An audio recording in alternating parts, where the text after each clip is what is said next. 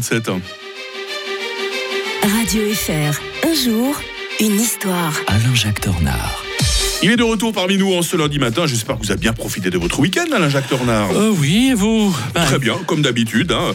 Euh, J'étais déjà en train de me demander de quoi on allait pouvoir parler euh, ce matin avec vous. Ben, pourquoi pas Euh, C'est votre commentaire du jour, d'ailleurs, de l'avenir incertain d'Israël. Incertain, c'est vraiment le mot que vous désirez mettre en, en avant. hein. ben, disons que son existence, euh, même si on peut voir apparemment, euh, des- elle va de victoire en victoire, un peu comme Napoléon d'ailleurs, qu'on a euh, relaté la, la semaine dernière, euh, on va de victoire en victoire, mais euh, à ce rythme-là, c'est la défaite qui vous attend euh, et, et définitive. Le, le problème de- d'Israël, c'est que euh, euh, heureusement que les Israéliens ont une foi totale dans leur destinée, parce que euh, il n'y a pas un territoire israélien qui a moins de 30 ou 40 kilomètres d'une frontière d'un État potentiellement ennemi, ce qui est extrêmement dangereux pour son existence.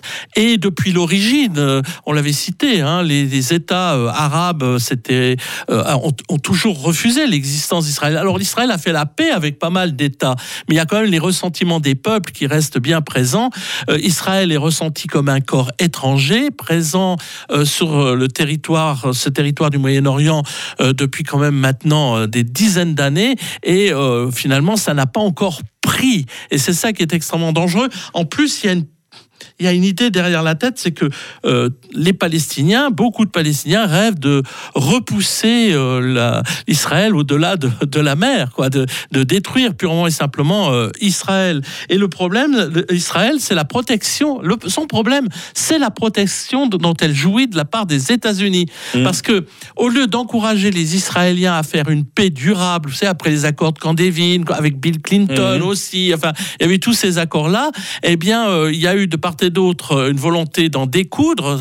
Ah, ces guerres de religion, comme elles sont terribles pour l'humanité.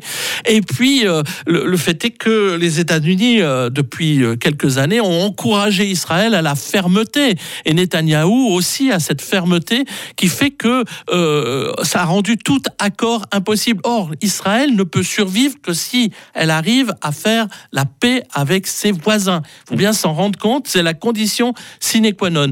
Quitte à faire de lourds sacrifices euh, sur le plan euh, des, euh, de, de rendre des territoires, qui ne ça sera vraiment pas facile d'ailleurs de le faire à l'heure actuelle.